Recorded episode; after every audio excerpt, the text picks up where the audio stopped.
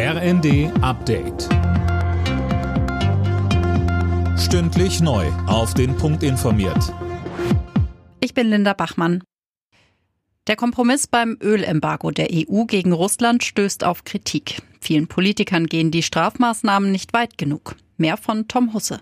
Von einschneidenden Sanktionen kann keine Rede sein, findet Unionsfraktionsvize Krischbaum. Vielmehr würde der Kompromiss die mangelnde Geschlossenheit der EU-Staaten zeigen. Ähnlich sieht es auch die Vizepräsidentin des Europaparlaments Bär. Der große Wurf sei der EU nicht gelungen.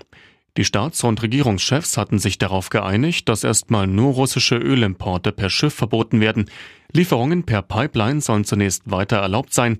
Das hatte insbesondere Ungarn gefordert.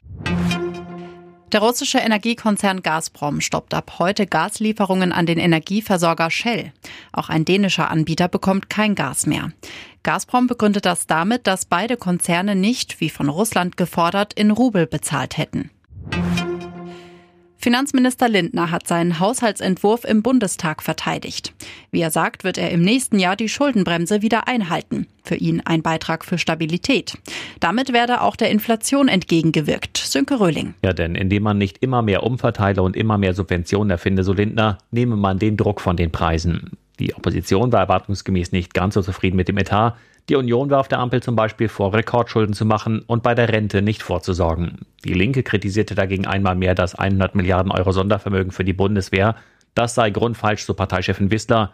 Die Milliarden sollten in ihren Augen eher in den sozialen Zusammenhalt investiert werden. Und zum Tennis. Da ist Alexander Zverev ins Halbfinale der French Open eingezogen. Er gewann gegen einen der Top-Favoriten, den Spanier Carlos Alcaraz.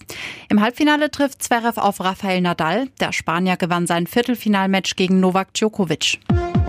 Alle Nachrichten auf rnd.de